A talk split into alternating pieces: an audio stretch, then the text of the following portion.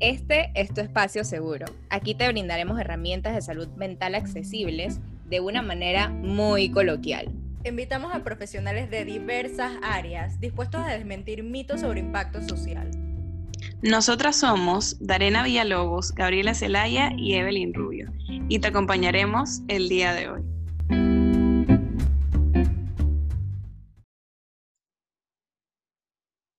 Hola a todos, bienvenidos a otro episodio más de Espacio Seguro Podcast. El día de hoy les vamos a hablar de un tema que yo siento que es súper interesante y es sobre esas creencias que quizás nos hacen creer, que nos hacen creer, valga la redundancia, wow, sobre esas creencias que nos dan lo que son las películas de Disney. Por ejemplo, el mito del amor romántico. Este es un tema súper interesante porque para definírselo, según Google, eh, el mito del amor romántico son esas ideas y creencias generalizadas en la sociedad y en la cultura, las cuales se aceptan como verdaderas y suelen suponer una simplificación o distorsión de la realidad e influir en nuestros comportamientos. Entonces, una de esas está, por ejemplo, de algo que a mí me pareció súper interesante, que cuando estábamos muy chiquitas no lo logramos ver. El hecho de Blancanieves, cuando se come la manzana, entra en este sueño como profundo y de repente llega el príncipe y le da el beso y ella se despierta pero cuando lo ves en realidad, o sea, llega un príncipe que ni siquiera conoce, o sea, es una un hombre X que ni siquiera conoce y duran para siempre, pero todo comienza de un man que llega a la besa cuando ella está durmiendo, o sea, eso es a lo que se refiere, como estas distorsiones que nos hacen ver todo lo que nos rodea de lo que es el amor, cuando puede ser que no sea de esa manera. Entonces, no sé si queremos hablar empezando por las distorsiones, las, diferentes distorsiones. Ok, perfecto. Yo tengo aquí una distorsión que fue una de las que más eh, se repitieron, que es la media naranja, que básicamente consiste en creer que se elige a la pareja que teníamos predestinada. O sea, que ya era como, estás hecho para mí, eh, está justo a la medida. Yo creo que no hay una persona en el mundo que esté justo a nuestra medida. Sería súper raro y súper aburrido también. Así que no sé qué ustedes piensan de la media naranja. Además de que no somos iguales. Sí, exacto. Yo de hecho hice un post hace poco porque yo pensaba esto mismo, como que, ay, yo no busco su media naranja, y lo pensé por mucho tiempo. Dije, man, tú buscas una persona que es totalmente, te hace un complemento perfecto y ustedes duran para toda la vida. Y yo dije, después yo maduré, eh, desaprendí este, esta, este statement.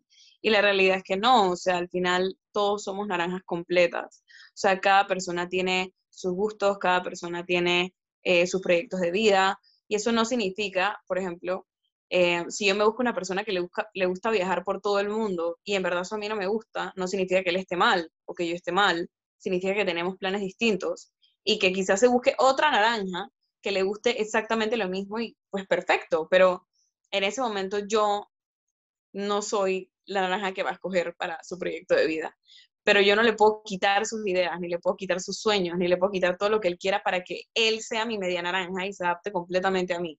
Entonces, hasta cierto punto, esto es como un mito del amor romántico, porque al final te pintan que alguien se va a adaptar completamente a todo lo que tú quieres y va a ser perfecto y van a durar felices de la vida y, o sea, algo irreal. Exacto. Que la relación está acabada y ya deben terminar y mejor sacar. Y yo tengo un ejemplo con eso que se me vino a la mente, o sea, de, de mi propia experiencia. Y es que yo no veo, o sea, nada, nada, nada de anime. No sé nada sobre el tema. He intentado precisamente por mi novio ver anime y tal, pero simplemente no, no congenio con eso, no, no hago clic. Y realmente yo pienso que esto ha sido quizás una manera de aprender en mi relación, que el hecho de que no nos gusten las mismas cosas no significa que uno o el otro tiene que forzarse hacer como que la media naranja del otro o a que le gusten las mismas cosas porque así, entre comillas, la relación va a funcionar. O sea, realmente esto es como esta presión que tú, o por lo menos que yo, entre comillas, debería sentir porque no me gusta eso y como forzarme a que me guste y tal, al final podría ser perjudicial para la relación. Como que, no sé, pienso, pienso que sería una manera no sana de complacer al otro digamos, no sé, o sea, como de estar en la relación, sería como una dinámica extraña de llevarla. Sí, ese, ese era al final, o sea, nadie quita que, por ejemplo, si a mi pareja le gusta algo completamente diferente a mí y de repente yo trato y en verdad me gusta, pues qué belleza, o sea, que a los dos les guste lo mismo y que tú hayas descubierto que te gustaba algo porque a tu pareja le gustaba, pero si no es así, no quita que esté mal, o sea, no quita que por eso ya no van a funcionar y, y eso también es como súper idealista. Pero de repente podrías ir tú también con otro, Ariana, otro que tú hayas dicho, dije, wow. Ah, sí, ok. Otro que vimos fue el mito de los celos, la creencia de que los celos son un signo de amor. O sea, yo creo que esto es, y se resume en la palabra posesión. Sí, horrible. O sea, y yo creo que hay muchas parejas que quizás por la desinformación, o no parejas, personas, Ujú. que quizás no han acudido a terapia, quizás no han hecho como que todo este proceso de introspección, consideran que los celos será como una parte de tú me importas. O sea, yo te celo y eres mi posesión porque tú me importas y porque yo, no sé, tengo que ser la prioridad número uno en tu vida y si no lo soy en tal momento o en muchos momentos significa que no te intereso, que no te importo y quizás, no sé, haciendo como especulaciones, detrás de muchas de estas cosas yo creo que hay un miedo de la persona que cela a ser abandonada, que ni siquiera tiene que ver con la otra persona, sino quizás tiene que ver contigo, ¿no? Exactamente. Y además que esto se puede volver peligroso, ¿no? Siento que es una creencia que también lleva mucho a la violencia eh, de cualquier índole, porque al final estás asumiendo que la persona es tuya, sea, es de tu, persene- eh, de tu pertenencia. Pero no solo eso, sino que creo que también en exceso, porque digo, uno también cela, o sea, no, significa que los celos sean malos, sino que en exceso... eh, o quizás para demostrar amor no sean la mejor vía. Em, no sé, o sea, siento que en verdad lo puedes, lo puedes hacer de, de otra forma, pues. No es como algo necesario en una relación, como que es súper necesario que me celes porque si no, no me amas. No necesariamente, puede ser que la persona en verdad confía en ti y no pasa nada porque confía en ti y es una buena señal, no es una mala señal. Y siento que es más porque por lo que nos han enseñado alrededor del amor. Sí, o sea, yo veo, yo veo los celos bastante normales, normales, normales dentro de lo que cabe, porque yo creo que tiene que ver mucho en cómo tú expresas el celo, o sea, el, el celo que le tienes a alguien, Eh, cómo lo comunicas, cómo se lo dices, o sea, desde que entendiendo que a veces el celo puede ser una inseguridad propia o desde entendiendo que el celo puede ser por algo que hizo la otra persona que de repente pudo despertar una inseguridad que al final termina siendo tuya porque esa inseguridad se despertó por algo anterior. No sé si me voy a explicar, pero, ajá. Pero sí siento que el, el tema está en justo lo que dice Gaby, dices tú, Dare, que está en el hecho de que entender que si no los hay, no es que hay ausencia, o sea, no celos, igual no ausencia amor. O sea, eso no es así. O sea, si los hay y se sabe manejar dentro de lo que es la sanidad, pues perfecto, pero si no los hay, igual está perfectamente. O sea, Exactamente. O sea, es una señal de que la persona confía en ti y eso está bien, porque tú le has dado buenas señales y buenas razones para confiar en ti. Entonces, mm, siento que no son así Sí. como que, wow, súper necesarios y que si no hay celos, una pareja está súper dañada. Claro que no. Eh, sin embargo, no son malos, pero hay que tener cuidado en llevarlo a un extremo donde ya empecemos a pensar que, ¿saben? O sea, no pensar, sino que empecemos a hacer cosas que son medio violentas para que la otra persona no esté con otra, eh, Sí. otra persona sí. bueno, Hay a otro mí, también, ajá, sí. Ah, bueno, yo iba a decir que a mí el que me llamó la atención fue el de la creencia que discutir es malo. O sea, que una pareja que no discute, eh, o sea, es la mejor o, mm, por ejemplo, acá abajo dice, una pareja que no discute no es, un- no es necesariamente una buena pareja. Exacto.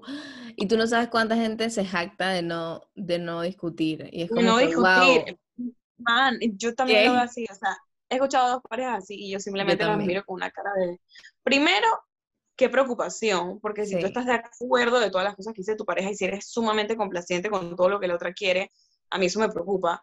Y tercero, qué aburrido, porque en verdad hay veces que de, de, discutir, tú aprendes ciertas cosas, porque discutir no es esto de gritarse, porque a veces que la gente piensa, tiene este concepto violento de discutir, y en verdad, una discusión, aunque puede causar molestia, puede ser incómoda, te puede llevar a algo que ni siquiera como que habías concebido y que al final aprendes y que hace crecer a la, a la misma relación. Exactamente. Sí, total, total. Claro. Y yo pienso también que aprendes de la otra persona cosas que no sabías antes, porque yo pienso que, o sea, lleves tres años, diez años con la persona, muchas veces todos cambiamos, todos estamos pasando por situaciones diferentes, o sea, la persona cambia. En estas discusiones o en este hablar de lo que sienten, comunicarse, quizás hay otras cosas que salen que no sabías de tu pareja o que no sabías que seguía siendo como el mismo patrón o que le seguía gustando lo mismo que tú pensabas, sino que cambió. Entonces, pienso que puede pasar eso también. Sí, totalmente. Por eso es bien importante eh, seguir conociendo a la persona, ¿sabes? Como que en todas sus etapas.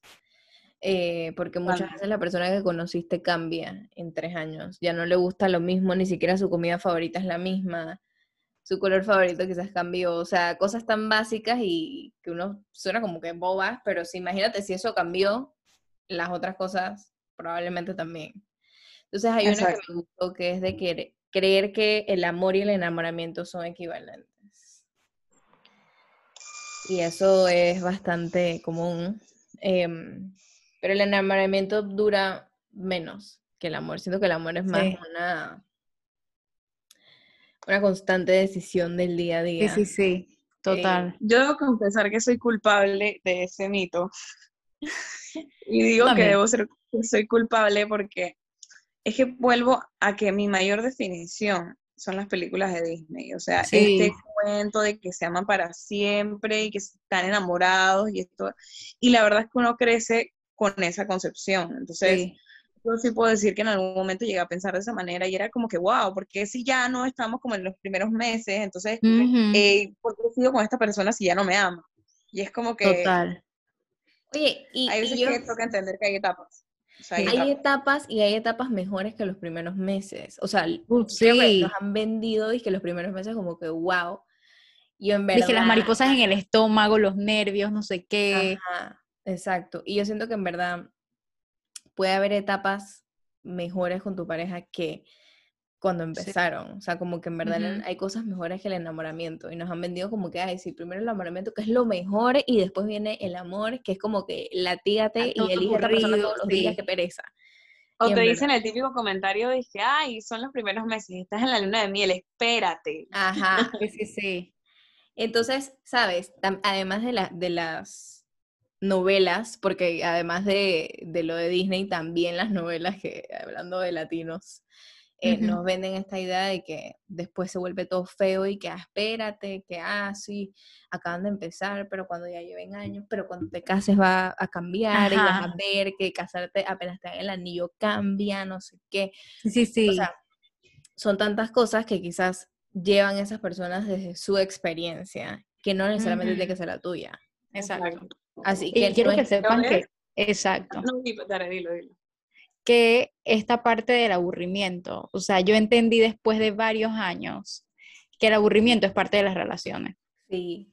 O sea, eso a mí me generaba angustia, de verdad. Yo desde que, o sea, un día que yo estaba que aburrida, que en verdad no teníamos nada que hacer, porque llevamos tantos años que muchas veces los temas se vuelven hasta como iguales, pues no hay mucho de qué hablar, no sé qué, pero podemos compartir otras cosas. O sea, yo llega, habían días en los que yo dije, man, o sea, quizás mi relación se tiene que acabar, esta es una señal.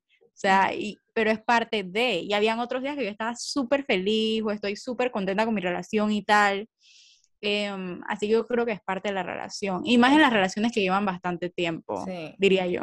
Imagínate ya casado. Un análisis, si hacemos un análisis, justo lo que dijo Gaby de las novelas, si se ponen a ver la típica trama de novela, es la muchacha que no tiene tanto dinero y la man que es rica y es la mala. Entonces, la mala se interpone en el cuento y al final el tipo termina con la muchacha que no tiene tanta plata y son felices para siempre. Y ahí bien, o sea, ahí se acaba. O sea, no hay peleas, después no hay embrollos, no, los manes se casan. Y son felices para siempre. Exacto. o sea, y es verdad, o sea, al final, capaz, Y espero que todos los que estén escuchando esto sea así, que el amor se ponga mejor cada vez más. Eh, y sí, o sea, van a haber baches y todo, pero siempre una etapa puede ser mejor que la otra, pues, ¿sabes? Como que hay etapas donde no va a ser lo mismo y te vas a aburrir o lo que sea, pero etapas que va a ser disque, wow, o sea, mil veces mejor que el enamoramiento y que los primeros meses. Así que. Sí, yo creo que ahí no es tanto como, o sea, yo no lo veo de esa manera. Yo tanto no lo veo como aburrimiento, más lo veo como tranquilidad. O sea, yo creo que siempre nos han enseñado como y esa es la palabra. Sí, apasionado y no sé qué. y la realidad es que, o sea, y por eso, y, y, esa concepción ni siquiera es muy sana, o sea, que te enseñan que, que, que el amor todo el tiempo es apasionado. O sea, puede ser que tú lleves 50 años con la pareja y tengas tu momento apasionado después de 50 años, nadie dice que no, pero hay momentos en los que en verdad hay mucha tranquilidad y mucha monotonía y eso no tiene absolutamente nada de mal. Y es lo que pasa con las mariposas, que en verdad que no sientas mariposas, ¿sabes? Puede ser que sientes tranquilidad con la persona, o sea, no es como que, man, siempre te va a tener que dar ansiedad, porque esas mariposas, les aviso, son ansiedad. Sí, para que sepan, un update. Porque no conoces a la persona, te vas a ver con alguien que no conoces, lo estás conociendo, le quieres gustar, no sabes si les va a gustar, etcétera. Esas son las mariposas, ansiedad. Entonces, cuando las mariposas se van. o sea, le, bajaste la venda de los ojos a mucha gente diciendo eso. No significa que, ¿sabes? Se fue el amor. No, se fue tu ansiedad. Ya te sientes bien con la persona. O sea, da igual, como que sí. ¿Sabes? Si hoy no te maquillaste, si no te arreglaste, da igual porque yo siento seguridad con esta persona y no es como que, sí. Sí. Eso es un concepto que tenemos que cambiar de las pinches mariposas. Eh, hay otro que me gustó también, que es el de la omnipotencia, que el amor todo lo puede y que cualquier sacrificio es válido por tu pareja. No sé qué opinan de eso, antes de yo opinar y tirar shade. Yo digo que tires tu shade. no sé, pues siento que vivimos pensando eso muchas veces, pues, y bastantes personas han dedicado su vida a esa pareja que al final mm, no corresponde ese amor. Yo siento que la vida es demasiado corta, demasiado corta, como para conformarte con algo que en verdad no te está devolviendo de la manera en que tú también estás dando, pues. Total. que siempre tienen que dar el mismo porcentaje, porque eso en verdad no se puede. Pero por lo menos que en los momentos en que tú no puedas dar, esa persona también te puede dar como a ti sí. tú has dado en los momentos que no puede. Sí, hablando, o sea, ahora que, que te escucho hablar de eso, yo siento que ese pensamiento viene de una concepción clasista. Eh, de las relaciones de antes y no quiero decir que todos sean así, pero viene una concepción clasista desde que eh, tienes que aguantarte todo. El amor todo lo puede, así que por lo tanto tienes que aguantarte todo. Y la realidad es que no es así necesariamente. Y con aguantarte todo no es que te tienes que quedar ahí y aguantarte todo, sino que existe una comunicación y que si algo no te gusta, en verdad lo puedes hablar. Y si la, la persona, o sea, si la persona se siente capaz de cambiar eso que para ti no es discutible, pues perfecto, todo bien. Y si simplemente tú no puedes seguir con eso porque eso no es, tú no eres capaz de hacerlo, pues no te tienes por qué quedar ahí porque no tienes que estar aguantando toda tu vida algo o a alguien con el que sientes que te está haciendo daño, sea cual sea la situación. Exactamente. Eh, pasa mucho también en los casos de violencia, ¿no? Que es como que me quiere, me va a querer, se va a quedar aquí, es que me pega porque me ama, etc, etc. Y en verdad, mm, no necesariamente. Eh, es de esa manera, pues. Y eso del amor todo lo puede, te puede llevar hasta la muerte, literal. Que a muchas mujeres, hombres también, les ha pasado. Sí. Em, que por quedarse en un lugar donde no, no están seguros, tanto emocionalmente como físicamente, pueden llegar a consecuencias bastante graves. Hay otras que estábamos viendo también, que es la última, by the way, que es que los polos opuestos se atraen. Clásica. Y yo creo que no.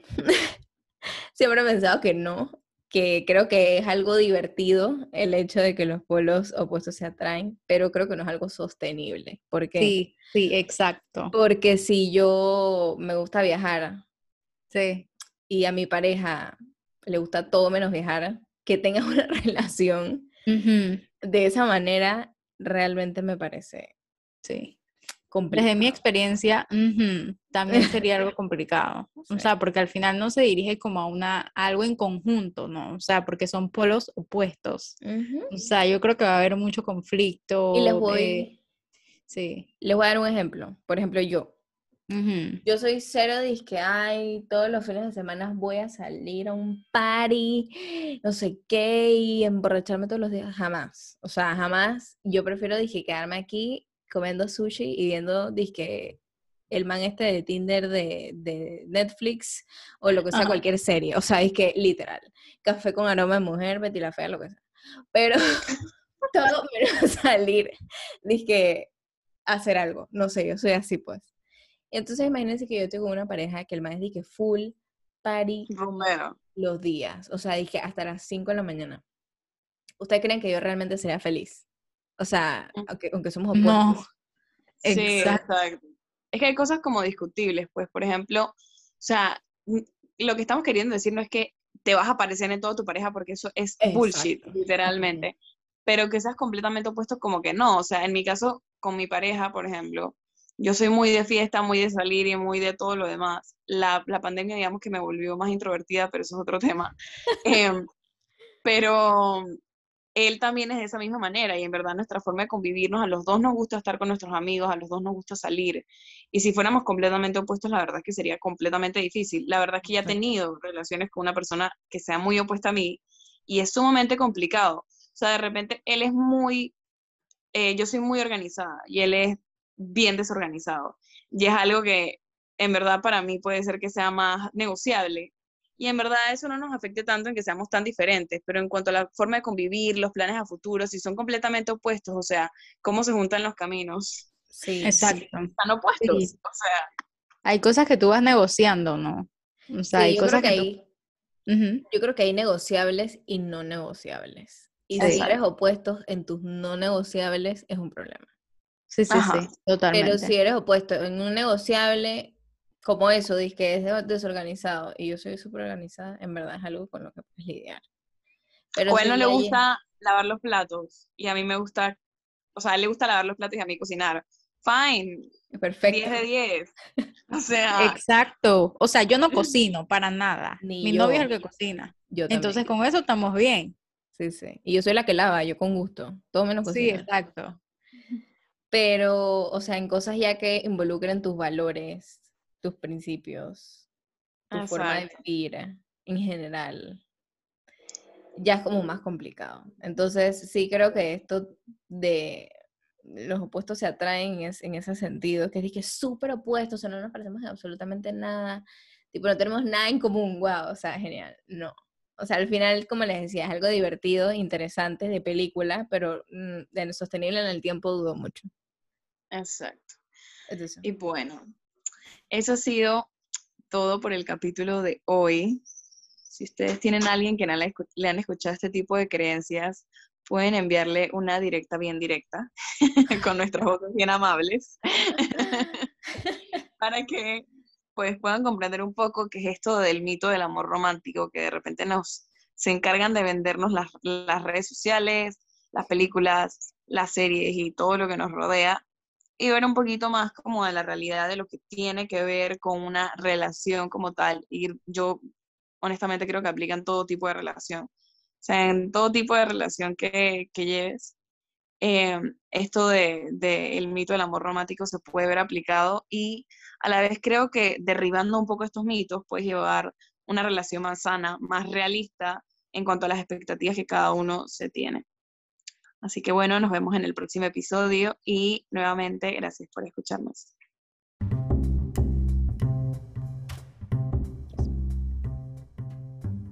Recuerda seguirnos en todas nuestras plataformas y darle clic al botón de follow en Spotify y Apple Podcast. y en cualquiera de estas que puedas calificarnos, no dudes en hacerlo. No te olvides de seguirnos en nuestras redes sociales. En Instagram como arroba espacioseguro.podcast, Ciencia del Alma, Agenda Rubia y Esencia Humana.